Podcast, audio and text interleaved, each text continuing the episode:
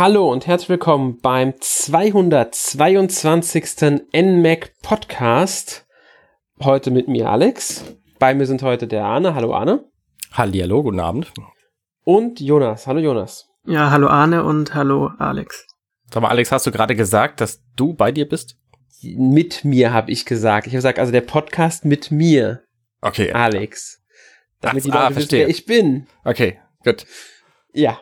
Ähm, heute haben wir eine, äh, ja, wir wollen etwas Neues versuchen im Podcast und zwar eine Debatte, wie wir es genannt haben. Es geht um die Frage, welches ist das beste 3D Super Mario Spiel? Ähm, die Debatte, also wir werden halt, also es wird darüber ein bisschen diskuti- diskutiert. Jeder hat hier so seine Meinung, außer mir. Ich bin da sozusagen der neutrale Moderator.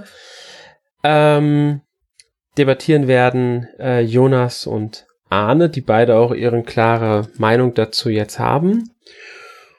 Und ja, ich denk mal, jeder vertritt da seine persönliche Meinung. Also, das ist bei einer Debatte normal. Da würde ich dann mal sagen, wir fangen einfach mal direkt damit an. Ach genau, wir wollen noch sagen, damit ihr wisst, welche Spiele überhaupt gemeint sind, weil es sind nur die 3D-Mario-Spiele gemeint. Also sowas wie New Super Mario Bros. ist nicht drin oder Super Mario Bros. 2, das zählt nicht dazu.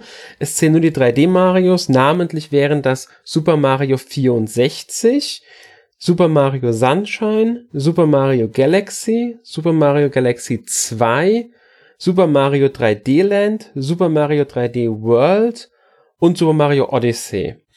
Was theoretisch auch mit reinzählt, ist natürlich Super Mario 64 DS, also das Remake von Super Mario 64 für den DS. Also das ist natürlich dann auch mit berücksichtigt, weil es ist auch ein 3D Mario, aber halt kein eigenständiges Spiel, deswegen ja. Nur, dass ihr das mal so wisst, welche Spiele überhaupt gemeint sind. Und davon geht's jetzt, welches davon ist das beste Mario-Spiel, also von diesen äh, sieben acht Spielen. Gut, äh, ich würde sagen, dann fangen wir einfach mal damit an, dass Jonas und Arne ihre drei Favoriten nennen und fangen dabei mit dem Drittplatzierten an. Arne, du darfst beginnen. Ich, ähm, äh, kurzer Disclaimer, ich habe von Super Mario Galaxy 2 und Super Mario 3D World nicht furchtbar viel gespielt, während ich alle anderen Teile schon relativ viel gespielt habe. Okay, mein dritter Platz ist Super Mario Galaxy.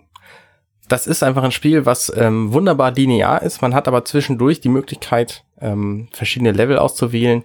Das Setting ist ein bisschen was anderes, als es rauskam damals. Ähm, da war halt Mario nur in Super Mario Land 2 im Weltall gewesen überhaupt und das war nur ein sehr kurzer Ausschnitt. Und ähm, das fand ich total schön, als es kam. Und ähm, anders als bei vielen anderen Wii-Spielen gefällt mir auch da die Bewegungssteuerung ganz gut, weil man nämlich äh, das Spiel auch tatsächlich zu zweit spielen kann, indem einer nämlich einfach eine Remote in der Hand hat und so ein bisschen hilft, was ich sehr nett finde. Und das erste Mal, dass Super Mario einen orchestralen Soundtrack bekommen hat, ist auch bei Super Mario Galaxy der Fall. Deswegen ist es bei mir der dritte Platz. Ja, das ist sehr interessant. Ähm, auch ein Disclaimer von mir. Auch ich habe Galaxy 2 nur ganz kurz mal angespielt. Aber auf Platz 3 ist auch bei mir Galaxy. Ich glaube, das ist das, das letzte Mal, dass wir uns da einig sind. Und auch ich finde, es ist ein sehr gutes Spiel. Vor allem diese Gravitationsmechanik hat damals sehr gut funktioniert. Was mir halt nicht so gut gefällt, ist die Linearität und dass pro Welt es eben immer nur so ein oder zwei Sterne gab. Und auch die Level waren halt zu kleinteilig und insgesamt das Spiel zu einfach, aber immer noch Platz drei für mich. Ja, das war ja schon mal ganz interessant, muss ich sagen, da euren dritten Platz zu hören. Ähm, ja, ich denke, das ist dann schon mal äh, ein guter Überblick, aber ich würde sagen, wir gehen auch direkt zum zweiten Teil. Wir wollen ja erstmal so die äh, Liste durchgehen, damit wir wissen, wie eure Favoriten gesetzt sind, bevor wir dann drüber debattieren. Oder wollt ihr noch irgendwas zu den Kommentaren des jeweils anderen zum Drittplatzierten sagen? Willst du nicht vielleicht noch was zu Galaxy sagen? Äh, ja, also ich bin, wie gesagt, ich möchte, bin ja eher neutral. Also ich habe Galaxy auch sehr gerne gespielt natürlich. Ähm, muss halt insgesamt sagen, Mario 3D-Spiele, ich spiele sie alle gerne, aber ich bin jetzt nicht so der, der, der Überfan von Mario. Ähm, Galaxy gehört für mich zu einem der besten Teile, muss ich sagen. Ich habe den sehr, sehr gerne gespielt. Ähm, ganz kurz, um zu wissen, dass was, ich habe 3D Land und 3D World zum Beispiel nicht gespielt, alle anderen habe ich gespielt. Sogar sehr ausführlich. Äh, ich stimme euch beiden sogar zu in den ganzen Punkten. Also ich mag äh, die, ich mag das Setting sehr gerne, ich mag die Gravitationsmechanik sehr gerne. Äh, dass es linear ist, hat mich jetzt nicht gestört. Finde ich, ist jetzt weder Vorteil noch Nachteil. Ich finde, es ist, äh, passt zum Spiel einfach alles. Auch dass einige Welten eher etwas kleiner sind, andere etwas größer, mag ich sehr gerne bei dem Spiel. Ähm, und ich muss ehrlich sagen, ich mochte, fand es auch in Sachen Story von den Ma äh, für ein Mario-Spiel recht ähm, äh, ja neu damals. Es war mal was anderes, was zum Setting natürlich auch dazu zählt. Das ist ja eine ganz interessante Geschichte, die damals war. Shigeru Miyamoto wollte eigentlich bei Galaxy keine Story drin haben. Und dann hat, ich weiß nicht genau wer, ähm, diese ganzen ganzen Buchseiten, die man da finden kann und diese diese Geschichte, die erzählt wird, da dazu ge gebaut quasi und Miyamoto hatte dann da nichts gegen und deswegen hat dieses Spiel diese fantastische Story gekriegt, die ja für das eigentliche Gameplay auch nichts zu tun hat, also ähm, sondern die ganze ganze ähm, ganze Backstory von Rosalina ist ja spannend. Ganz genau, die meinte ich auch. Und das ist, ist wirklich ein schöner Fakt das ist im Grunde nur durch äh, ein, durch, mehr oder weniger durch so einen Zufall, wenn man will, oder durch äh, ja die Hartnäckigkeit von jemandem drin ist. Gut, aber jetzt würde ich sagen, kommen wir doch mal zum zweiten Platz von euch beiden. Da darf diesmal Jonas anfangen. Gut, also auf Platz zwei ist bei mir der neueste Teil, also Super Mario Odyssey. Einfach deswegen, weil es eben ein extrem gepolischtes und sehr sauberes Spiel ist und auch ein sehr gutes Spielerlebnis bietet mit sehr viel Umfang, sehr viel zu erleben, extrem viele Innovationen, also diese ganze Mechanik, dass man sich in die Wesen verwandeln kann und äh, die Monde dafür äh, zu finden. Ähm, was mich da auch wieder ein bisschen stört, ist die Tatsache, dass es auch wieder sehr einfach ist, aber da gibt's eben ja ein paar Monde, die ein bisschen schwerer zu finden sind. Und ja, es ist halt eben, finde ich, das sauberste Spiel und auch das Spiel, das eigentlich am meisten Innovationen zu bieten hat. Wie sieht's denn bei dir aus, Arne? Jonas, da muss ich dich jetzt leider enttäuschen. Ähm, bei mir ist auf dem zweiten Platz nämlich auch Super Mario Odyssey. Okay, also noch enttäuscht du mich nicht, das finde ich ja gut. Naja, du hast gesagt, das sei der letzte Platz, der dritte, wo wir uns einig sind. Das stimmt ja offenbar nicht, denn äh, Super Mario Odyssey, ähm, ich stimme dir in fast allem zu, außer dass das Spiel einfach ist. Das kann ich nicht finden. Ich weiß nicht genau, was du mit sauber meinst. Ähm, also das ist, also es fühlt sich halt so extrem, ähm, ja, ähm, es halt gibt halt keine wirklichen Aneckpunkte irgendwie. Also man kann in die Level rein und es hat kurze Ladezeiten. Es ist äh, visuell sehr sauber und das meine ich damit halt gepolished. Ach, du meinst, das ist einfach gut programmiert insgesamt? Ja. Ja, ja, das, das sehe ich auf jeden Fall auch so bei Super Mario Odyssey. Da sind einfach einige Feinheiten drin, die in einem normalen Spielrelease einfach übersehen werden würden. Zum Beispiel, dass die Soundeffekte allesamt ähm, musikalisch korrekt, also in den, in den passenden Oktaven, ähm, also in der, in der passenden Tonart zu der im Hintergrund laufenden Musik sind. Das heißt, wenn Super Mario äh, in, in einem einen Level springt, dann ist es ein andere, eine andere Tonart, als wenn er im anderen Level springt, damit es zu, zur Hintergrundmusik passt. Und das finde ich halt, das ist so ein, so ein, äh, so ein Ding, das, das gibt's halt nur bei Nintendo bei diesen super großen Titeln, weil die da einfach wahnsinnig viel Entwicklungszeit äh, reinstecken und dann eben so Feinheiten auch noch machen können. Auch bei diesem äh, Titel finde ich die Musik total gut. Das ist für mich auch ein, ein ganz wichtiger Faktor, die, die Musik von so Spielen, weil die einfach viel zur Atmosphäre beiträgt. Und was ich halt nett finde an diesem Spiel ist, dass es ein ein ziemlich umfangreiches Endgame hat, wo natürlich dann auch erst die Schwierigkeit kommt. Das ganze Grundspiel, also bis man den Abspann gesehen hat, quasi, das ist nicht furchtbar lang und man kann es relativ einfach durchspielen, ohne dass man die, die ganzen Supersprünge, die man ähm, für manche von den späteren Sternen braucht, dass man die überhaupt kennt. Da ist das Endgame aber bei Super Mario Odyssey total gut. Und jetzt gerade natürlich auch mit der Erweiterung von Luigis Ballonjagd ähm, gibt es natürlich auch irgendwie ein Dauer, eine Dauermöglichkeit, sich mit diesem Spiel zu beschäftigen, auch wenn das nach einer Zeit langweilig wird, weil die Verstecke immer die gleichen sind. Aber theoretisch jedenfalls kann man sich da auch länger mit befassen, nachdem man das Spiel durchgespielt hat. Ja, mit Schwierigkeitsgrad meine ich auch ein bisschen so die Konsequenz vom Sterben. Also man verliert ja zehn Münzen, glaube ich, aber ansonsten ist man halt sofort wieder im Level. Und ich finde auch die Highlights sind ein bisschen spärlich gesetzt, weil es eben so viele Monde gibt und viele Monde sich sehr gleich anfühlen und man wirklich im Minutentakt neue Monde findet. Aber stimmt schon, hinten raus gibt's einiges ja, zu entdecken und auch ein paar Herausforderungen. Also die Herausforderungen, was das Suchen und, und Finden angeht, sind für mich eindeutig nicht die Monde, sondern die, die Münzen, die Sondermünzen, die 100 oder 50, je nach, je nach Level. Ähm, da hatte ich bei einigen tatsächlich Schwierigkeiten, die zu entdecken und die bringen mich dann halt auch dazu, das Level komplett zu sehen.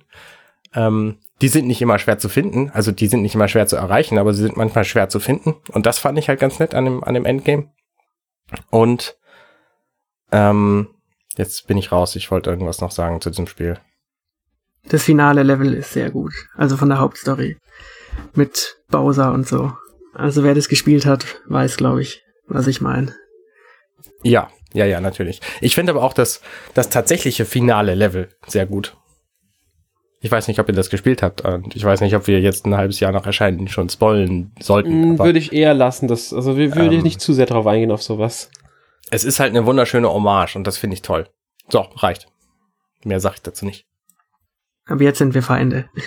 Ja, ja gut, dann ähm, würde ich sagen, Arne, du darfst dann auch direkt deinen Favoriten mal, ja, dein Plädoyer für deinen Favoriten halten.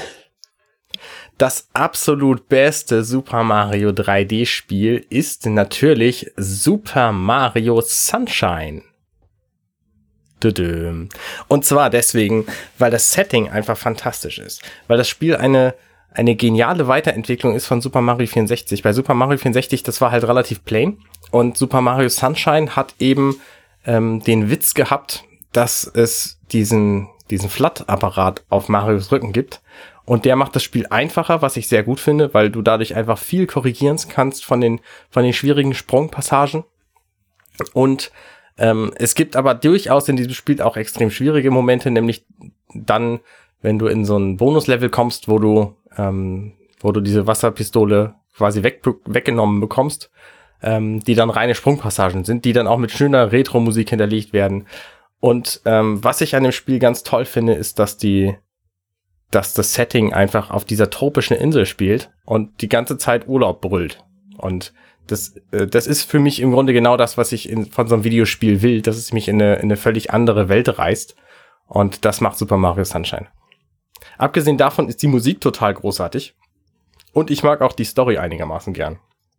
Okay, also ich musste mir jetzt paar Mal schon auf die Zunge beißen, um dich nicht zu unterbrechen. Aber mein Favorit ist natürlich Super Mario 64, also das erste seiner, ja, seiner Reihe und damals natürlich auch ein Vorreiter im ganzen Genre 3D Jump'n'Runs. Aber auch heute äh, hat es noch einiges zu bieten. Also damals hat es natürlich mit einer frei drehbaren Kamera und der Steuerung per Analogstick für Aufsehen gesorgt. Und vor allem, es war ja ein Launch-Titel zum N64. Aber aus heutigen Gesichtspunkten ist es vor allem im Vergleich zum Nachfolger Sunshine und auch zu anderen Teilen immer noch sehr einzigartig, sehr abwechslungsreich und bietet viele Sachen, die sie im Nachfolger dann verschlechtert haben. Da muss ich kurz mal nachhaken. Was genau bietet es, was im Nachfolger schlechter war? Also ich denke mal, das ist der Hauptpunkt der Debatte. Also zum Beispiel die Vielfalt der Level war in Super Mario 64 noch ziemlich herausragend. Es gab die klassischen Level, also Lava-Level, Eis-Level, Wüsten-Level, aber auch sehr kreative Ansätze. Zum Beispiel das Level, wo man Mario als kleine und große Figur in die Bilder schickt. Das kennt ihr sicher. Einmal in großer Form und einmal in kleiner Form. Oder ungewöhnliche Szenarien wie TikTok-Trauma, also durchaus eine Menge Abwechslung, während Sunshine eben Sandlevel hatte und Strandlevel und Wasserlevel und Sandstrandlevel. Und, und Hafenlevel und, und Vergnügungsparklevel und Hotelgeisterlevel. Und, und wie wir alle wissen, Wasserlevel sind ein großer Spaß in vielen Videospielen. Genau, zum Beispiel bei Super Mario Sunshine, wo die wirklich toll sind, weil ja Wasser auch das gesamte Elemente von dem Spiel ist, weil du mit dieser mit diesem Flat, ähm, was du auf dem Rücken hast, ich habe gerade den deutschen Namen nicht im Kopf, ähm, kannst du ja verschiedene Dinge machen. Du kannst dich entweder nach oben schießen, du kannst dich nach vorne schießen oder du kannst das Wasser nach vorne schießen. Und ähm, das sorgt natürlich für verschiedenste, ähm, verschiedenste Momente, die, also für verschiedene Mechaniken und die gab's halt in Super Mario 64 einmal nicht. Ja, das stimmt, dass dieses äh, Gerät ähm, eine gute Innovation war für das Spiel. Aber wie gesagt, also in Wasserlevel, egal ob 2D oder 3D Jump'n'Runs oder generell Videospielen, ist es immer sehr unangenehm, sich zu bewegen. Es wird durch dieses äh, Flat oder wie es auch immer heißt, jetzt ein bisschen reduziert, aber trotzdem ist man, also ich war immer sehr un, unglücklich, wenn ich ins Wasser gefallen bin. Ich sehe das durchaus äh, im Wasser und unter Wasser. Ja, stimmt. Das, äh, das ist nie irgendein Riesenspaß, das, das stimme ich dir zu, weil die 3D-Steuerung in solchen Leveln ähm, meistens nicht funktioniert. Ähm, aber es gibt in Super Mario ähm, Sunshine ja auch nicht, nicht nur Unterwasserlevel, sondern es gibt viele Level, die auf Land spielen und die über Wasser spielen und die sind völlig okay zu steuern, während bei Super Mario 64 die Kamera immer scheiße ist. Ja, also hier muss man natürlich im Kontext der Zeit wissen, dass es damals halt schon krass war. Ich selbst habe halt nur hauptsächlich den DS-Ableger gespielt und ich denke, ohne Analogstick war das damals noch schlimmer, aber trotzdem fand ich das gut zu steuern. Aber auch in Sunshine hatte ich oft Probleme mit der Kamera, weil viele Level sozusagen sehr kleinteilig waren, zum Beispiel der Vergnügungspark. Da gab es sehr viele kleine Objekte, wohinter die Kamera sich äh, buxiert hat und hatte man keinen Überblick mehr. Und was du gerade meintest, ja, es gibt viele Landlevel und so, aber es gibt halt keine Abwechslung. Es gibt kein Eislevel, es gibt kein Wüstenlevel, es gibt eine Art Feuerlevel. Das sind aber verschiedene Elemente, also keine Abwechslung und es gibt kein Eislevel. Das sind ja verschiedene, verschiedene Punkte. Es gibt durchaus sehr abwechslungsreiche Level bei Super Mario Sunshine. Die haben halt nur alle ein Thema, nämlich irgendwie draußen und irgendwie mit, mit Wasser und auf dieser Insel eben. Ne, da gibt's halt keine Eislevel, da gibt's halt im Grunde war's das auch. Also alle anderen Arten von Leveln gibt's. Es gibt ein, ein Geisterlevel, ja, es gibt Feuerlevel, es gibt halt keine Eislevel so. Ja, aber ähm, es gibt auch kein Tic-Tac-Trauma, es gibt nee, kein Atlantis, das es gibt kein Pilzlevel, ja. Aber wie gesagt, es spielt halt alles an der Sonne und ich mag das Spiel zwar grafisch schon, aber ich fühle mich da immer sehr, also wie als würde ich zu lange in die Sonne ohne Sonnenbrille schauen. Also es ist total überstrahlt, alles blurrt und da kriege ich Kopfschmerzen. Das was ist ja dein Hauptpunkt, also dieses Urlaubsfeeling. Genau, richtig. Ähm, was ich an Super Mario Sunshine finde, ist, dass das auch heutzutage immer noch ein sehr gut spielbares Spiel ist. Ähm, was, was die Optik angeht, was die, ähm, was die Kamera gut, die hat natürlich ihre Bugs, wie du gesagt hast, aber ähm, auch was die, was die Steuerung von Mario angeht, da bin ich mit dem Spiel sehr zufrieden. Und das ist halt was völlig anderes bei Super Mario 64. Ich habe tatsächlich den DS-Teil davon auch gehabt. Ich habe ihn mir zum Launch ähm, mitgekauft mit WarioWare oder wie das heißt.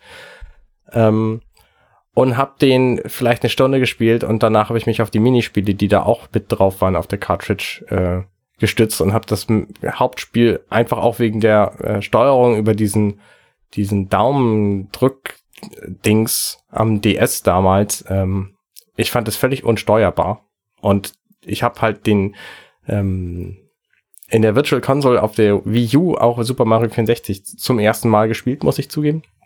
Das ist noch gar nicht lange her und fand es auch da, auch fand auch das Spiel extrem unsteuerbar, weil die Kamera einfach unvorhersehbar gemein ist. Da muss man dazu sagen, ganz kurz mal eingeworfen zur Kamera von Mario 64. Ich habe es ja damals im Original auf dem N64 gespielt. Es gab ja nur den einen Stick. Du hast die Kamera im Grunde mit diesen äh, C-Knöpfen Richtungstasten im Grunde justiert.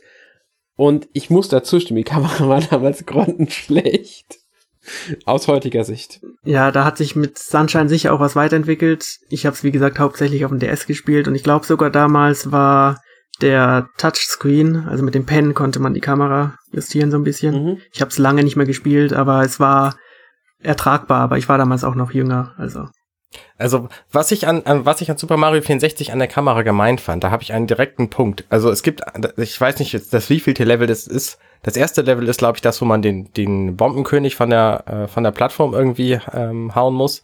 Und das zweite Level ist das, da muss man irgendwie so ein so ein Berg hoch. Und dieser Berg, da muss man irgendwie auf dünnen Faden am Berg lang. Und während man geradeaus mit dem Analogstick perfekt positioniert diesen Pfad entlang läuft, dreht sich die Kamera und die Ausrichtung des Analogsticks, wenn du die nicht währenddessen anpasst, dann läufst du einfach von dieser geraden Plattform runter und das ist einfach total gemein. Also wisst ihr, was ich meine? Welches Level? Mhm. Und das, ja, ich weiß, das ist einfach ein also völliges also Unding. In heutzutage, ähm, heutzutage ist es einfach, ähm, ist es einfach nicht okay, eine Kamera sowas machen zu lassen und dadurch den, den Spieler in den Tod zu reißen. Also man stirbt zwar nicht, man fällt halt runter, aber das nervt ohne Ende. Man muss halt auch hier dazu sagen, das ist, ähm, es ist, denke ich mal, aus dem Zeitgeist damals entstanden. Damals kannte, konnte man es vielleicht auch noch gar nicht anders programmieren. Ich, ich, ich stimme insoweit zu, aus heutiger Sicht, wenn ein Spiel heutzutage das so machen würde, wäre es natürlich ein Totschlag für die Kamera. Naja gut, aber ich, ich habe ja nun das Spiel jetzt gerade vor einem halben Jahr oder so zum ersten Mal gespielt. Mhm. Ähm, abgesehen von der, von der DS-Variante. Und es muss sich einfach mit allem messen, was es heutzutage gibt. Und das Spiel ist echt schlecht gealtert. Und das, das ist nicht nur die, die Kameraführung. Wobei ich, ich muss erwähnen, also die, die Herleitung, warum die Kamera überhaupt existiert, dieser Lakito mit der, mit der schwebenden Kamera, finde ich absolut brillant. Das ist eine tolle Idee. Ähm, die Umsetzung ist halt leider äh, ihrer Zeit geschuldet und schlecht gealtert. Und wenn sich das Spiel mit allen anderen Marios misst, was die Kamera angeht, dann hat es leider verloren. Man muss aber, sorry, Jonas, wenn ich dir jetzt ins Wort fahre, man muss halt einfach das ganz kurz eingeworfen sagen, äh, weil du es schon sagst, es ist der Zeitgeist. Das ist ein ganz wichtiger Punkt, finde ich dabei, oder? Stimmt ihr mir da beide zu? Ja, also ich habe es auch seit längerem nicht mehr gespielt. Ich bin sicher, sie ist nicht perfekt, aber selbst wenn es äh, immanente Probleme hat, dann muss man damit halt dann sich zurechtfinden. Und wie du gesagt hast, die Kamera dreht sich von selbst, dann muss man halt aufpassen und ein bisschen langsamer laufen. Aber ich würde gerne nochmal auf die äh, Level zurückkommen. Und zwar hat Sunshine äh, sehr, sehr viele Level, die in ihrem Aufbau schon Frust herbeirufen. Zum Beispiel gibt es eine Klippe, die man erklimmen muss. Und wenn man einen Fehler macht, dann endet man wieder unten im Wasser. Und es gibt den Hafen, der seltsame Strukturen, äh, ja, seltsame Hafenkonstruktionen hat, über die man wirklich punktuell genau hoch äh, muss und wenn man was falsch macht, landet man auch wieder im Wasser. Also das sind halt Sachen, die bei mir beim Spielen für sehr viel Frust gesorgt haben und auch generell, es waren keine wirklich schönen Level, fand ich. Das waren einfach seltsame 3D-Konstruktionen, auch wieder Vergnügungspark, die nicht so viel Spaß bei mir hervorgebracht haben. Was ich dem Spiel hoch an anrechne, ist, dass du viele von deinen misslungenen Sprüngen einfach reparieren kannst, indem du zwischendurch deine Wasser, ähm, deine Schwebefunktion von deiner Wasserpistole anmachst und dann eben doch noch zu der Plattform kommst, wo du eigentlich hin wolltest, aber das nicht mehr, äh, aber initial irgendwie falsch gesprungen bist. Und das geht halt bei Super Mario 64 nicht. Das geht auch bei vielen anderen nicht. Also ähm, ja, das stimmt, aber Mario 64 wurde halt so designt, dass man gar nicht erst dieses Gerät braucht. Ich habe jetzt gar nicht im Hinterkopf, wie viel man mit dem anfangen konnte. Man konnte schon viel rumspringen und auch ein bisschen an Höhe gewinnen, aber ich habe es jetzt nicht mehr so viel äh, präsent. Was ich auch an 64 sehr mag, ist, dass es auch einen gewissen ja, Abenteuerfaktor hat. Und zwar sind die ähm, Level auch so aufgebaut, dass es oft was zu entdecken gibt. Wie gesagt, Atlantis, da gab es ja dann diese Unterwasserstadt, wo ein, zwei Sterne drin waren. Oder es gab dieses U-Boot, wo man erstmal hinkommen musste. Und das sind halt Sachen, ich glaube auch, Sunshine hat generell auch kleinere Level gehabt, aber die hatten keine wirklichen Highlights, für mich zumindest. Ich muss natürlich sagen, es gibt einige, ähm, um mal zu den, zu den, zu der Kritik zu kommen, ähm, an Super Mario Sunshine von meiner Seite. Es gibt natürlich einige Level, das Endgame von Super Mario Sunshine das funktioniert überhaupt nicht. Es gibt einige Sterne, ähm, nee, Shine Sprites heißen die ja, äh, Sterninsignien, Sonneninsignien, ähm, die völlig unmöglich zu kriegen sind. Zum Beispiel das in diesem Flipper. Ähm, das ist ein, das ist einfach völlig unfair, da diese, dieses Ding zu kriegen und manche von den roten Münzen sind halt auch extrem schwer zu kriegen. Also das Endgame von Super Mario Sunshine, das ist auf jeden Fall extrem unpolished und nicht so sauber wie zum Beispiel bei ähm, Mario Odyssey jetzt.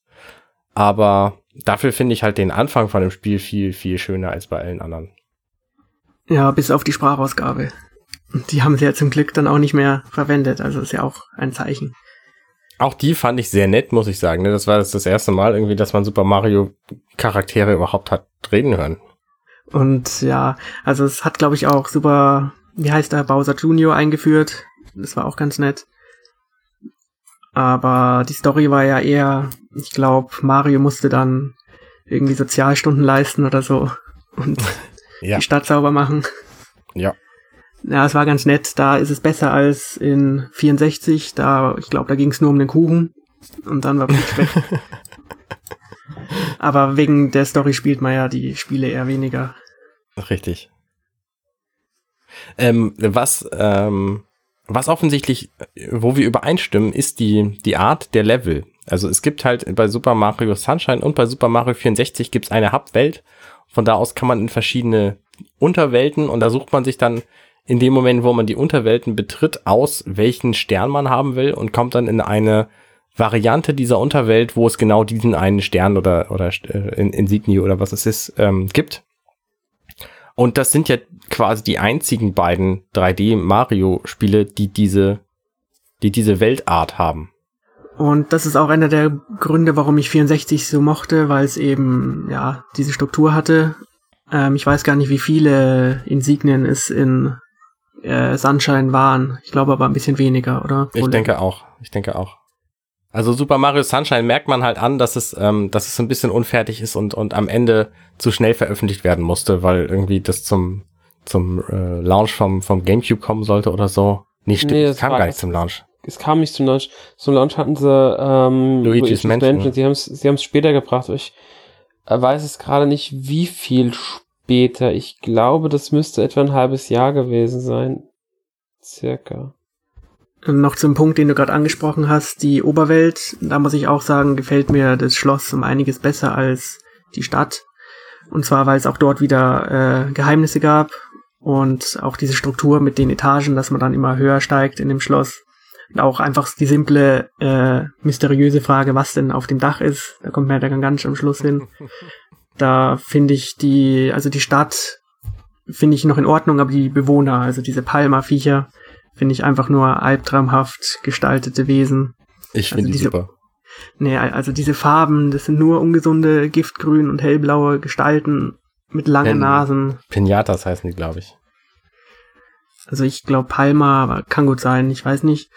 Und dann hüpfen die so seltsam rum und sprechen so komisch. da sind mir die klassischen Tots schon ein bisschen lieber. Und auch die Idee allein, dass man durch Bilder in die neuen Level kommt, das ist ja auch. Das ist was, das ist genauso bei beiden Spielen. Echt? Dann habe ich's vergessen. Ich weiß. Ich überlegen, sind es bei Sunshine auch Bilder wirklich? Ja, natürlich. Sind es nicht zum Teil, ist es nicht zum Teil auch das eine Level erreicht man durch eine Kanone, das weiß ich. Ja, ja, es, aber es gibt auch diese Bilder. Ah, die, ja, ja, das ja auch ja, so kleine Bilder gab ja. Haben wir zu den beiden Titeln noch was zu sagen? Ich glaube nicht, oder? Ich, ich habe eine kurze Frage nochmal, nur weil es äh, mir aufgefallen ist. Hat, ihr hattet gemeint, dass in Mario Sunshine mehr Insignien drin sind als Sterne in Mario 64, oder? Um kurz zu sagen, in beiden Spielen sind 120 drin. Also in Mario Sunshine sind es auch 120 Insignien. Okay. Wie in Mario 64 halt an. Gut, es gibt in Mario 64 noch den 121 Stern irgendwie, aber so, oder gibt's den überhaupt, gibt's den nicht? Ich hab, bin mir gerade nicht ganz sicher, ehrlich gesagt. Ähm, aber auf sind es bei beiden offiziell 120. Okay. Ja. Gut, ähm, ja, ihr habt jetzt viel über die beiden Spiele diskutiert, ihr habt eure Meinung sehr klar gemacht, muss ich sagen. Äh, was wir noch gar nicht erwähnt hatten, ist, was das schlechteste Mario für euch beide ist. Ich glaube, das haben wir das schon haben wir doch gerade. Aber ich genau. glaube, das kam eben sehr gut rüber. ähm, weil das ist nämlich jetzt die schöne Gegensätzlichkeit, die sich daraus ja ergeben hatte. Ähm, ja. Ich habe die Vermutung übrigens, äh, wir haben jetzt über einige Titel gar nicht gesprochen. Mario Galaxy 2, äh, 3D Land, 3D World, ähm, haben wir ja quasi nicht erwähnt. Ja. Ähm, ich glaube, dass äh, Super Mario 3D World bei mir deutlich besser abgeschnitten hätte, wenn ich es gespielt hätte. Ähm, weil ich denke, dass das auch sehr abwechslungsreich ist und dass das ein ganz toller Multispieler ähm, Spaß ist, das Spiel. Aber ich fand halt nicht so nicht so atmosphärisch. Deswegen habe ich es äh, noch nicht noch nicht viel gespielt. Ja, also ja, die so. sind auch sehr levelbasiert. Ich mag sie auch, aber sie hinterlassen recht wenig. Also ich muss sagen, so rein, ist mal ganz subjektiv gesagt, sind für mich äh, die beiden 3D, also 3D World, 3D Land, äh, die beiden Titel, die für mich so die, ich weiß nicht, die sind so, so, die sind so ein bisschen untergegangen, die sind so die, ah ja, wir haben mal was für, also 3D Land war so, wir versuchen mal ein 3D Mario auf dem Handheld zu machen, das war noch so ein bisschen präsent. 3D World war dann irgendwie so der Versuch, ah ja, wir, wir brauchen noch mal ein Mario Spiel ähm, und und nehmen halt einfach das Konzept von dem 3DS Teil und packen einen Multiplayer dazu. Und für, also die Art des Spiels ist ja sehr ähnlich. Ja, viele Leute haben auch gar nicht realisiert, dass das damals das große Mario für die Wii U war. Die dachten, genau, kommt dann auch was Gescheites. Ganz genau, das, das war das große Mario für die Wii U und es ist halt extremst untergegangen. Ähm, was vielleicht dem Spiel nicht gerecht wurde, ich weiß es nicht. Ich habe jetzt die, ich sag, die äh, Wertungen waren, glaube ich, äh, recht äh, hoch, wenn ich mich nicht ganz täusche. Müssten die ziemlich hoch gewesen sein. Aber es ist halt komplett untergegangen irgendwie und ähm, war irgendwie, also so in gewisser Weise kam es mir wie so ein Alibi Mario vor, damit sie noch mal eins haben, damit auf der Wii U überhaupt eins erschienen ist. Also so schlimm fand ich es nicht. Nee, nee, nicht, ich sag nicht, dass das Spiel so ist. Ich sag in der Wahrnehmung. Die Wahrnehmung des Spiels. Ja, das Spiel selbst damit nicht, will ich damit überhaupt nicht bewerten. Ich habe es nicht ausführlich gespielt. Ich habe es nur bei Nintendo mal angespielt in der Vorschauversion. Ähm, es ist die Wahrnehmung um das Spiel. Ich glaube, halt so, so wurde das Spiel wahrgenommen von vielen. Zwischen den 2D und den vollen Open World 3D Marios.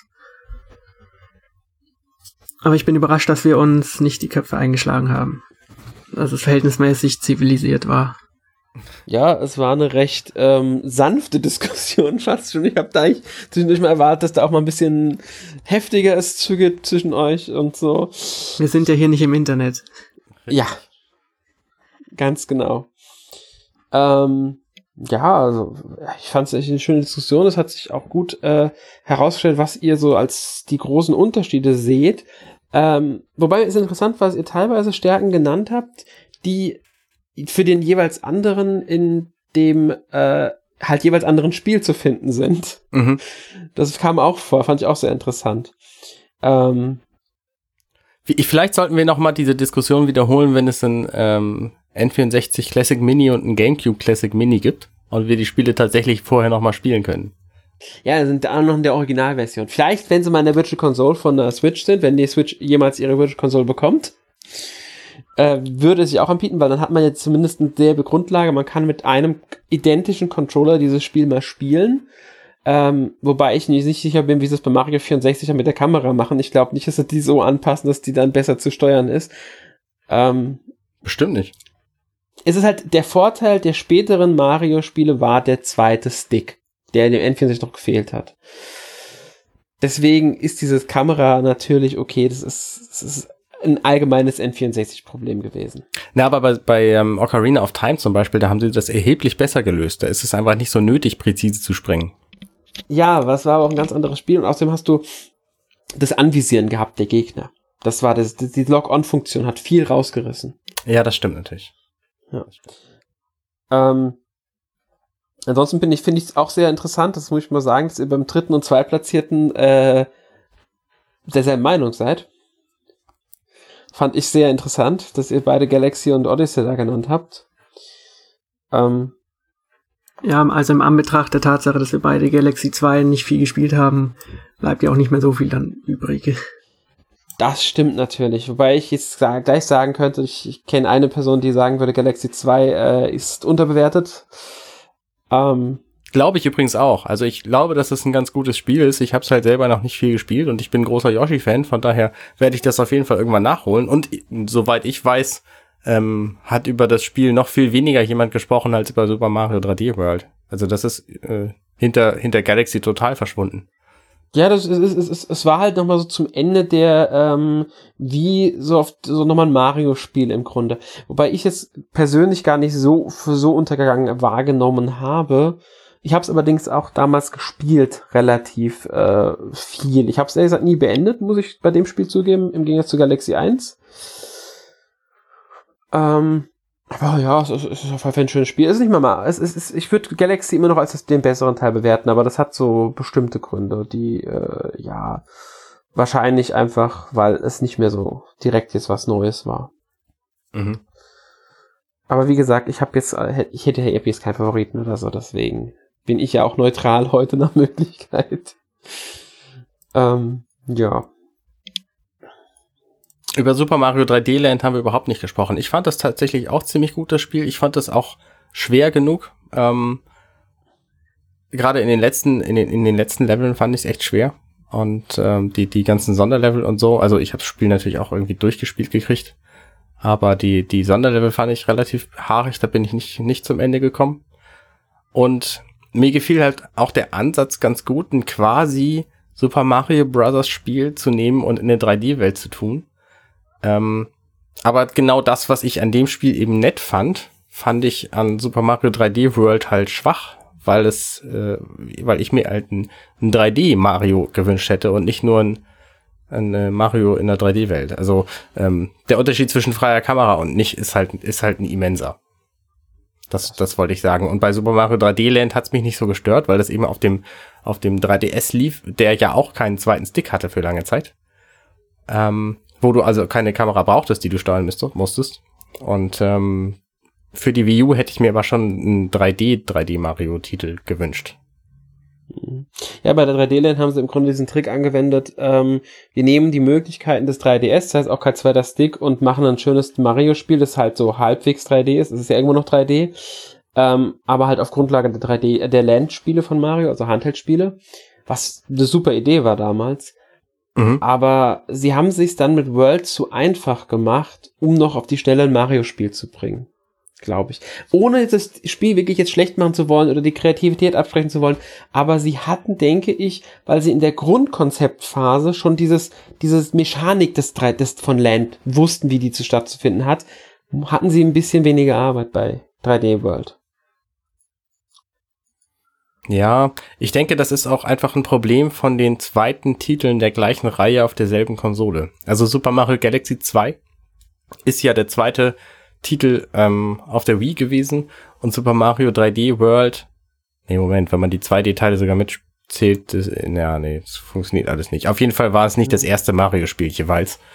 Ähm, ja, man muss halt, man muss halt auch irgendwo festhalten, äh, also bei Galaxy das Beispiel, es war das erste Mal, dass ähm, überhaupt ein 3D Mario, also eine Konsole zwei 3D Marios bekommen hat bei Galaxy.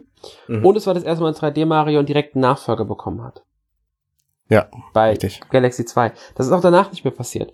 3D World war das einzige Mario, sogar das überhaupt das einzige, welches, nicht stimmt nicht, es gab noch News über Mario äh, Brothers, ähm, aber 3D Mario für die Wii U und dasselbe ist bei Odyssey bisher auch der Fall. Das könnte sein, dass es auch bei Galaxy so mit reingeweckt hat. Und bei 3D World war halt einfach das Problem, es war zwar das erste 3D Mario und überhaupt das einzige für die Wii U, aber der Titel hat schon deutlich gemacht, es ist ein Nachfolger von diesem 3DS-Spiel. Und das hat dem Spiel auch nicht gut getan, denke ich. Ohne das Spiel, wie gesagt, schlecht machen zu wollen. Das muss ich immer wieder betonen. Mhm. Wie schätzt ihr denn die Zukunft ein? Meint ihr, da kommt ein Nachfolger von Super Mario Odyssey, der den gleichen Titel hat und irgendwie ein bisschen anders ist? Ich glaub's nicht. Ich denke, Nintendo lässt sich relativ viel Zeit mit einem neuen 3D-Mario-Spiel, auch weil sie momentan gar nicht so schlecht besetzt sind mit den Marken, die sie noch ausnutzen können für die Switch äh, ist halt auch die Frage, wie lange hält Nintendo an der Switch fest? Also wie lange braucht es, bis eine neue kommt?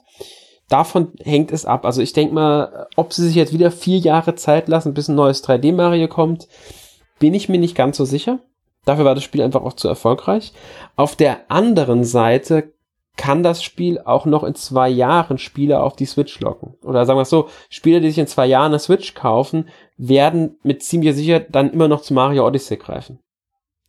Ich finde ja, also weil die Switch eine Hybridkonsole ist, finde ich so Fragen spannend wie, was machen sie denn jetzt mit den, mit den anderen Titeln der Reihe? Also sie haben ja bei Zelda quasi zwei Reihen geschaffen, nämlich einmal 3D-Spiele und einmal so 2D-Spiele.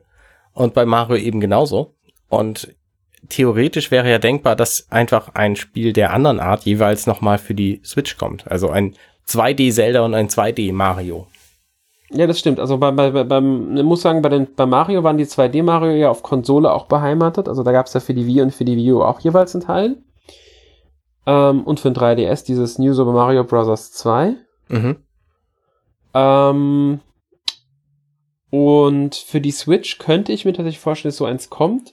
Bei Zelda haben sie es sogar schon mal indirekt angedeutet, dass es durchaus möglich wäre, dass nochmal ein Zelda kommt im Stile von A Link Between Worlds. Äh, doch, A Link Between Worlds hieß das, oder? Ja. Der 3DS-Teil. Ja. Das beste Zelda-Spiel ja, also, aller Zeiten übrigens. Oder äh, A Link to the Past halt, oder wie die alle heißen. Dass auch sowas in der Richtung rein theoretisch, also ein klar, wesentlich klassischeres Zelda, ähm, ist auch auf der Switch nochmal möglich. Schließen sie nicht aus. Also gerade weil es halt dieses, äh, Hybrid-Ding hat, würde mich das nicht überraschen. Ich denke auch, dass Nintendo auf jeden Fall dem Hybrid-Konzept so schnell nicht mehr den Rücken zuwenden wird. Ähm, und dass irgendwelche 2D-Ableger von Mario kommen können. Ja, also vor allem jetzt, wenn wir ähm, Super Mario Maker anschauen, denke ich schon, dass dann auch, auch kreative Sachen möglich sind, weil einfach auf Odyssey aufzubauen wird, denke ich, relativ schwer. Ja, das ist genau das Problem, das wir auch bei, sowohl bei ähm, Breath of the Wild als auch bei Odyssey haben. Die beiden Spiele haben jetzt diesen Überhype ausgelöst und sind so, werden so als die Überspiele behandelt. Und denen jetzt Nachfolger zu geben, wird unglaublich schwer, weil bei fast aller Wahrscheinlichkeit kommt entweder der Vorwurf ist ja dasselbe wie vorher oder äh, das ist ja gar nicht mehr so wie vorher, das ist ja was Schlechteres oder das ist ja wieder total alt oder sowas. Ja, also sie können sich ja erstmal Zeit lassen, wobei bei Zelda ich mir noch sehr gut vorstellen kann, wie sie Breath of the Wild verbessern können. Bei Odyssey wird es ein bisschen schwerer, wenn sie nicht vom Konzept abweichen wollen. Mhm. Das ist halt wie gesagt, also es kann gut sein, dass sie 2D-Teile machen. Ähm, oder 2,5D oder wie man das dann auch nennen will. Wobei ich halt wirklich glaube, erstmal kommen die anderen Marken dran. Also irgendwann kommt ein neues Mario Kart, es kommt ein Smash Bros., es kommt erstmal Metroid, es kommt Pokémon, es kommt Fire Emblem. Vielleicht holen sie auch ein paar alte Reihen zurück, wie mit F-Zero oder Star Fox. Was weiß ich. Sie haben viele Dritthersteller momentan an der Hand, die für die Konsole entwickeln. Shin Megami Tensei kommt auf die Konsole. Äh, die ganzen Bethesda-Spiele kommen auf die Konsole. Ich denke mal, dass FIFA bei EA vielleicht auch nochmal eine Chance kriegen könnte. Bandai Namco ist, mag die Konsole sehr gerne, veröffentlicht da jetzt zwar eher ältere Titel momentan drauf, aber da könnte auch sein, dass dann irgendwann ähm, Exklusivspiele oder zumindest aktuellere Titel noch für erscheinen. Deswegen, also, denke, so dringend ist da ein Nachfolger jetzt von Mario auch gar nicht. Nee, nee, denke ich auch. Ich meine, es ist auch extrem früh, sich darüber Gedanken zu machen. Also für genau. uns, uns Consumer jedenfalls. Die Entwickler sollten das natürlich schon tun, aber für uns ist es ja erst vier, fünf Monate altes Spiel. Ja, die Entwickler machen das eh schon. Das ist klar. Ja, gut. Ähm, ich würde sagen, ihr hattet jetzt, wie gesagt, wir hatten die interessante Debatte. Wir haben noch ein bisschen jetzt danach so allgemeiner über Mario geredet. Ähm, ja, ein Fazit brauchen wir jetzt eigentlich gar nicht, weil es ist ja schon klar geworden und ich denke mal, ihr konntet auch nicht von der Meinung des anderen überzeugt werden. Ja, Jonas, du hast mich total überzeugt. Also Super Mario 64 ist auf jeden Fall das beste Mario-Spiel aller Zeiten. Finde ich gut, dann machen wir hier Schluss. gut. Das ist ja mal ein schönes Schlusswort. Ähm, ja, ich würde mich auch sagen, wir äh, sind dann für heute mit dem Podcast tatsächlich fertig. Ähm, nächste Woche, ah, nee, bevor wir für nächste Woche sagen, erst einmal würde ich gern von euch was anderes wissen. Und zwar, was ihr letzte Woche gespielt habt, bevor wir das vergessen. Das wollen wir ja auch nicht vergessen, das ist ja immer sehr beliebt bei uns. äh, ja, Anne, was hast du denn letzte Woche gespielt? Ich habe, ähm, vor allem habe ich drei Spiele gespielt. Das eine ist Splatoon 2. Da bin ich einfach mit dem Story-Modus noch nicht durch. Ich bin da online nicht sonderlich gut. Ähm, ich habe zu wenig Ahnung und es spielt sich viel zu anders als andere Shooter dafür, dass ich da irgendwie gut wäre und ich komme mit dieser Bewegungssteuerung noch nicht so gut zurecht. Ich weiß, man kann die ausstellen, aber das will ich eigentlich nicht, ähm, sondern ich will mich eigentlich dran gewöhnen und deswegen spiele ich jetzt halt den Story-Modus durch. Ähm, das ist so das eine Spiel, das macht mir Spaß, aber ich komme da sehr langsam voran. Dann ist das andere Spiel, was ich gespielt habe, Urban Trial Playgrounds. Das ist ein Motorrad-Physikspiel. Ich weiß nicht, ob ihr Trials kennt, auch von der Xbox und PlayStation 3, glaube ich, gab es das damals. Xbox 360. Ja, ein bisschen gespielt früher. Der ähm, sagt mir was. Das ist, dieses Urban Trial Playground ist quasi ähnlich, aber es ist erheblich einfacher, weil es nicht so Level gibt, die einfach ein, ein Physikbaukasten sind und du musst vom Anfang zum Ende kommen, sondern es sind alles irgendwie Strandstrecken oder, oder Stadtstrecken und ähm, die sind, die sind erheblich simpler. Es gibt keine Feuer, die dich irgendwie umbringen wollen. Du musst nicht auf Bällen balancieren, rückwärts mit deinem Motorrad fahren und winzige Ab Abgründe überwinden und so auf über Hinterreifen ähm, irgendwie hüpfend. Ähm, also dieser ganze Stunt-Motorradkram, der ist halt so ein bisschen, so ein bisschen simpler. Ähm, das Spiel erinnert im Grunde eher an, an Tony Hawk, weil es halt ähm, einfach darum geht, Stunts aneinander zu reihen oder eben schnell zu fahren durch die Level. Und das gefällt mir ganz gut. Und Also das, findest du es besser oder dass es deswegen schlechter wird? Dass die nee, ich finde es tatsächlich deswegen besser, weil ich einfach schneller vorankam. Bei Trials habe ich halt irgendwann aufgehört, das zu spielen, weil ich durch ein Level nicht durchgekommen bin. Da musste man irgendwie auf zwei Bällen balancieren und von dem einen zum anderen springen und das habe ich nicht geschafft. Also dieser Xbox 360 Controller und ich waren da einfach nicht kompatibel genug, als dass es äh, mir möglich gewesen wäre, dieses Level zu beenden und dann konnte ich das Spiel halt nicht weiterspielen. Und das habe ich halt bei diesem Ding nicht. Also man muss halt eine bestimmte Anzahl von Sternen sammeln, um das nächste Level zu kriegen. Und die kann man aber auch in vorherangegangenen Leveln sammeln. Und da hatte ich bislang keine Schwierigkeiten. Ich bin jetzt so drei Vierteln durch oder so. Ja, macht Sinn. Und das andere Spiel, was ich noch gespielt habe, aber da bin ich noch relativ am Anfang, heißt Sally's Law. Das ist ähm, 2016 schon auf allen möglichen erschienen und jetzt eben auf der Switch. Und da spielt man im Grunde zwei Kugeln und die müssen durch ein Level gemeinsam kommen. Man spielt erst die eine und die kann nur springen und rollt automatisch nach vorne. Und dann spielt man die andere, die kann nicht springen, aber links und rechts steuern. Und äh, springt immer dann, wenn sie mit der ersten in Berührung kommt. Und dadurch muss man halt der ersten dann Türen öffnen, weil das, ähm, also man spielt halt das, die, die erste Kugel und die, was die da passiert, das ähm, passiert halt während des zweiten Durchgangs auch automatisch. Ähm, nur ein bisschen langsamer. Also man macht sich quasi selber den Weg frei. Das ist ganz, ganz witziges Spielkonzept. Ja, das klingt doch recht interessant. Ähm, ja, hast du noch was gespielt oder? Nee, das war's im Grunde. Ich bin Okay, immer noch an, Jonas, du an, ich bin immer noch ein bisschen an Meisterdetektiv Pikachu dran. Das macht auch immer noch Spaß, aber ähm, nur so sporadisch. Wie weit bist du da ungefähr? Kapitel? Ähm, weiß ich gerade nicht. Okay. Nicht mehr viel. Also ich bin demnächst durch und mich interessiert halt die Story auch noch. Mhm. Ja, hat mich auch interessiert, die durchzuspielen. ja. Ähm, Jonas, wie sieht's denn bei dir aus? Was hast du denn letzte Woche gespielt? Ja, aus der Nintendo-Sphäre leider nicht so viel. Also ich habe ähm, ein bisschen Bloodborne gespielt. Das kennt ihr bestimmt, zumindest der Name. Und ansonsten halt Resident Evil 5. Also ich habe eher Sachen, die ich schon mal gespielt habe, nochmal gespielt. Einfach der Interesse halber. So. Jemand gespielt oder Bloodborne nie Resident gespielt. Evil- Ist mir zu gruselig und zu schwer, glaube ich. Und Resident Evil ist mir zu gruselig. das ist die falsche Einstellung. Das spielt an der Sonne, genauso wie Super Mario Sunshine. Nee, das kann ich ja gar nicht ab. Afrika. Schön warm. Also Resident Evil 5 habe ich mal ein bisschen gespielt, aber nie sehr weit. Aber ich habe es auch nie bis vor kurzem nie selbst besessen, muss man sagen. Ähm, und Bloodborne habe ich jetzt durch PS Plus tatsächlich auch. Hab aber bisher nur ganz kurz reingespielt, einfach auch aus Zeitgründen. Also kann ich da jetzt auch nicht unbedingt viel zu sagen. Ja, schade. Ähm, ja. Wie sieht's bei dir aus? Äh, ich habe tatsächlich ein bisschen auf der Switch auch gespielt. Ähm, Fear Effect, Zetner und Hollow noch. Äh, weil ich ja noch muss. Das ist das Ähm. falsche Verb. Das gilt besonders für Hollow. Dürfen. Äh, ja. Wird man auch bald dann lesen dürfen. Fear Effect Setner finde ich vom Setting her interessant, von der Spielmechanik überhaupt nicht. Was Also ist dein muss Eindruck? man sagen, ist ja ein äh, Nachfolger von Fear Effect und ich glaube, früher war das auch ein ganz anderes äh, Genre. Das war, war das die Ego-Shooter sogar oder war das irgendwie, Ah, ich weiß gerade nicht, ob es Ego-Shooter oder ob es Adventure, Action-Adventure war. Ähm, äh, aber das Setting ist super, ja, das mag ich auch sehr gerne. Und das Spiel Aber selber? Hollow scheint ja nicht so der Hit zu sein, oder?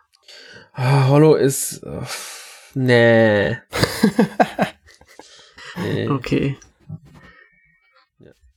Liest man ja dann im Test auch. Ganz genau. Ja, und ansonsten habe ich halt noch Nino Kuni 2 gespielt. Ja, das habe ich auch noch ein bisschen gespielt. Also ich, ich habe es jetzt nicht so intensiv gespielt wie die Woche davor, aber ich habe trotzdem äh, schon ein bisschen was gemacht. Komme jetzt in der Story gar nicht mehr so gut voran mittlerweile, einfach weil ich andere Sachen mache. Aber hab schon ein bisschen was gespielt in dem Spiel. Also ich bin ja jetzt überhaupt kein Playstation-Spieler und habe überhaupt gar keine Ahnung, was das für ein Spiel ist. Japanisches Rollenspiel. Okay, hat es Zufallskämpfe? Äh, Nein, hat's nicht. Du begegnest, also äh, in den äh, Leveln, in den Dungeons sind die Gegner halt einfach vorhanden, du greifst sie an, dann bildet sich halt eine Arena um dich, das kriegst du aber gar nicht mit, außer du willst fliehen. und kämpfst halt sogar in Echtzeit gegen die, also auch keine Rundenkämpfe. Okay. Ähm, und in der, auf der Weltkarte, da laufen die Gegner rum und du musst sie halt berühren, beziehungsweise die greifen, äh, kommen auf dich zu, wenn sie dich angreifen wollen. Ähm, und dadurch kommst du dann zu kämpfen. Aber dass du jetzt einfach rumläufst und zufällig ein Kampf passiert, nee, du siehst die Gegner und kannst ihnen auch ausweichen. Okay. Beziehungsweise in Dungeons ist manchmal nicht genug Platz, um ihnen auszuweichen. Das kommt natürlich auch vor, logischerweise. Dann äh, sind sie halt, wenn sie dich, wenn du im Level nicht ein ganzes Stück über ihnen bist, greifen sie dich natürlich dann auch an. Also du kannst den Kämpfen nicht immer, äh, die Kämpfe nicht immer umgehen, aber du kannst dich darauf vorbereiten, darauf einstellen, weil du siehst die Gegner. Okay. Ähm, ansonsten halt, wie gesagt, ein Action-Kampfsystem mehr oder weniger. Also eigentlich ist ein Action-Kampfsystem eigentlich ganz klar.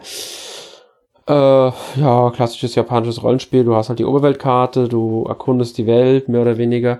Hat ein paar interessante Spielmechaniken, wie den Aufbau deines eigenen Königreiches und mit Verwaltung der Stadt so ein bisschen. Also jetzt nicht wirklich Strategie, strategiemäßig, aber äh, schon ganz nett alles. Ähm, schöne Story. Ich muss sagen, ich finde es, es ist ein sehr gutes Spiel. Ich mag es wirklich gerne. Aber mir fehlt so ein bisschen die Verträumtheit des ersten Teils, die Magie, die der erste Teil noch so hatte. Mhm. Die fehlt mir so ein bisschen. Ich kann jetzt nicht sagen, ob es daran liegt, ob es an sich an der Story liegt, weil ähm, mir halt so ein paar Sachen, die der erste Teil hatte, fehlen, sage ich mal. Oder ob es wirklich der Ghibli-Einfluss vom ersten Teil war. Beim ersten Teil war ja das Anime-Studio äh, Ghibli beteiligt und ob die da irgendwie was mit bei der Geschichte oder so mit beigetragen haben, dass dem Spiel so einen, diesen, diesen, diesen besonderen Effekt verliehen hat. Vielleicht sind es auch die Anime-Sequenzen, die im ersten Teil deutlich stärker vertreten waren. Jetzt hast du mehr in Spielgrafik, was auch Anime-Grafik ist, auch alles sehr schön, aber vielleicht sind es auch die, die mir zum Teil einfach äh, ein bisschen fehlen im Vergleich zum ersten Teil. Du sagst äh, klassisches japanisches Rollenspiel, heißt es, es ist eher so ein 300 Stunden als so ein 13 Stunden Spiel. Äh, also ich bin jetzt etwas über 70 Stunden dran Good. und habe noch drei Kapitel vor mir, äh, plus einige Nebenaufgaben. Also 100 Stunden bist du locker dran. 150 würde mich auch nicht überraschen. Ja. Also es ist schon ein bisschen mehr. Also 300 glaube ich jetzt weniger, dass es auf 300 Stunden Spielzeit geht. Vielleicht sollten wir noch eine neue Kategorie in diesem Podcast äh, einführen. Ich habe einen Vorschlag. Worauf freut ihr euch denn in nächster Zeit am meisten? Ja, das können wir gerne machen. Können wir direkt mit anfangen von mir aus. Du meinst jetzt spielemäßig? Ja, ja, natürlich. Also am besten Nintendo-Spiele, weil das ist ja unser Ding irgendwie. Aber meinetwegen ja. auch andere. Willst du mit anfangen? Dann kannst du gerne mal sagen, worauf du dich freust. Ich freue mich am aller, allermeisten auf Nintendo Labo. Ah ja, das stimmt, das kommt ja jetzt auch den Monat noch raus. Das kommt nämlich in, äh, Moment, wenn dieser Podcast rauskommt, in der Woche, in der guten Woche. Mhm. Und das wird absolut fantastisch. Ich bin so begeistert. Jetzt schon, obwohl ich es noch nie in der Hand hatte. Ähm, Pappspielzeug. Ja, also ich habe natürlich zwei kleine Kinder und deswegen ähm, äh, denke ich, dass ich mit denen da auch Spaß haben werde, aber wahrscheinlich ähm, ist es für mich alleine auch gut genug, als dass ich da irgendwie Spaß mit habe. Ja, bei Labo gibt's entweder die Leute, die sich sehr drauf freuen oder die es gar nicht auf dem Schirm haben, habe ich das Gefühl. Also Leute, die noch überlegen, ob sie es kaufen, gibt's eher weniger. Ähm, was ich, worauf ich mich freue, ist eine gute Frage. Also auf der Switch bin ich immer überlegen, ob ich mir Donkey Kong nochmal zulegen werde. Ansonsten wird's noch ein bisschen dauern. Da freue ich mich auch drauf. Also ich muss zu Labo sagen, es ist bei mir jetzt eher, eher weniger auf dem Schirm, muss ich sagen. Ich habe vieles nicht mitbekommen von dem Ding.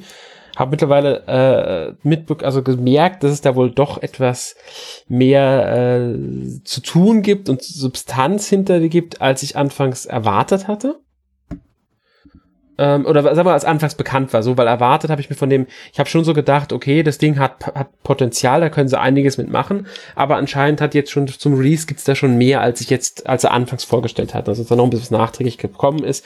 Ich muss sagen, ich habe wenig mich mit beschäftigt, ich werde es mir auch nicht kaufen. Ähm, ist, ich finde es eine super kreative Idee, aber ist nicht so mein Ding. Okay. Ganz simpel. Ich würde es gerne mal ausprobieren, aber kaufen will ich es nicht. Also was, was jetzt in, im Nachhinein erst bekannt geworden ist, worauf du wahrscheinlich hinaus willst, ist, dass es die Nintendo Labo Werkstatt gibt. Die Toycon Werkstatt, glaube ich, heißt sie.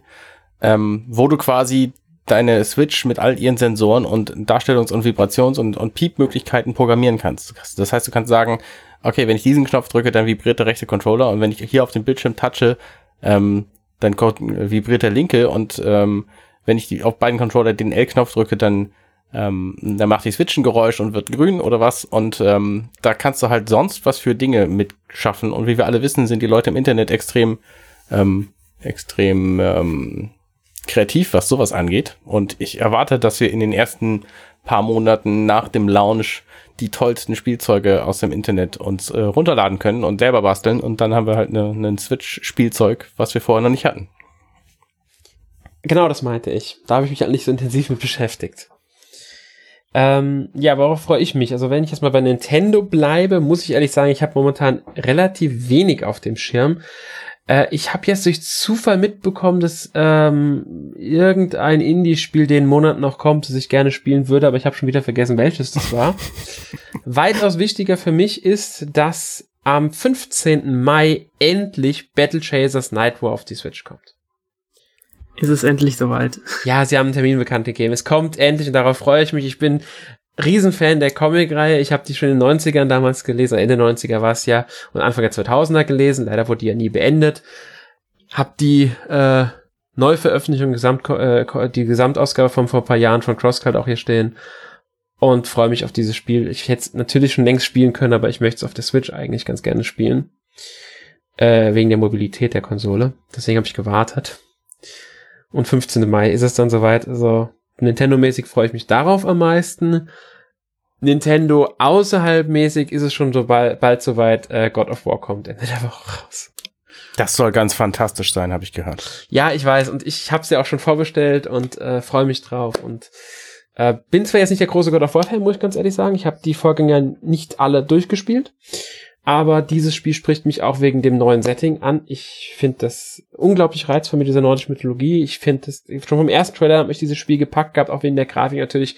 Die ganzen Änderungen, die sie machen, die, die äh, Änderungen der Sichtweise, also nicht die kameramäßig, also, du bist ja eher Third Person und sowas, finde ich sau interessant. Die Story wirkt richtig interessant. Dann die ganze Thematik mit dem Sohn finde ich wirklich sehr interessant. Da hoffe ich, dass was draus machen. Also bin ich schon sehr gespannt auf das Spiel und freue mich auch drauf. Ich bin ja besonders gespannt, ähm, davon Videos zu sehen, was die Kameraführung angeht, denn es gibt ja in diesem Film keine Schnitte. In diesem Film, in diesem Spiel. Also das, das Spiel hat keinen einzigen Kameraschnitt. Mhm. Das ist völlig un, un, äh, also ungewohnt. Das gab es bislang noch nirgendwo. Das stimmt, ja. Bin, bin, wie gesagt, bin mal gespannt. Ja. Nun gut, damit hätten wir das jetzt auch eingeführt. Sehr gut. Ähm, jetzt möchte ich gerne noch darauf hinweisen, äh, wir, ihr könnt euch gerne in Kommentaren, egal ob es auf Facebook oder auf unserer Seite oder wo auch immer dazu äußern, ähm, wie euch dieser Podcast gefallen hat, die Debatte, was können wir besser machen, worüber sollen wir vielleicht sogar mal eine Debatte machen, wenn ihr da einen Vorschlag habt, könnt ihr das gerne uns mitteilen. Ähm, ja, damit wir, euer Feedback hilft uns natürlich dabei, das Ganze hier zu verbessern. Auch was wir vielleicht allgemein am Podcast verbessern können oder was wir vielleicht mal allgemeines Thema aufnehmen sollten, ist natürlich auch möglich. Ja, ähm, ansonsten würde ich sagen, das war's dann für heute. Jetzt kann ich ja nicht sagen, was nächste Woche dran ist. Nächste Woche kommt äh, der Excite Bike Franchise Podcast. Voraussichtlich mit Armin und Erik. Ja. Gut. Das war's dann für heute. Ich wünsche euch noch einen schönen Tag, schönen Abend, schönen Morgen, wann auch immer ihr das hört. Bis zum nächsten Mal. Ciao. Bis dann. Bis Tschüss. dann. Ciao.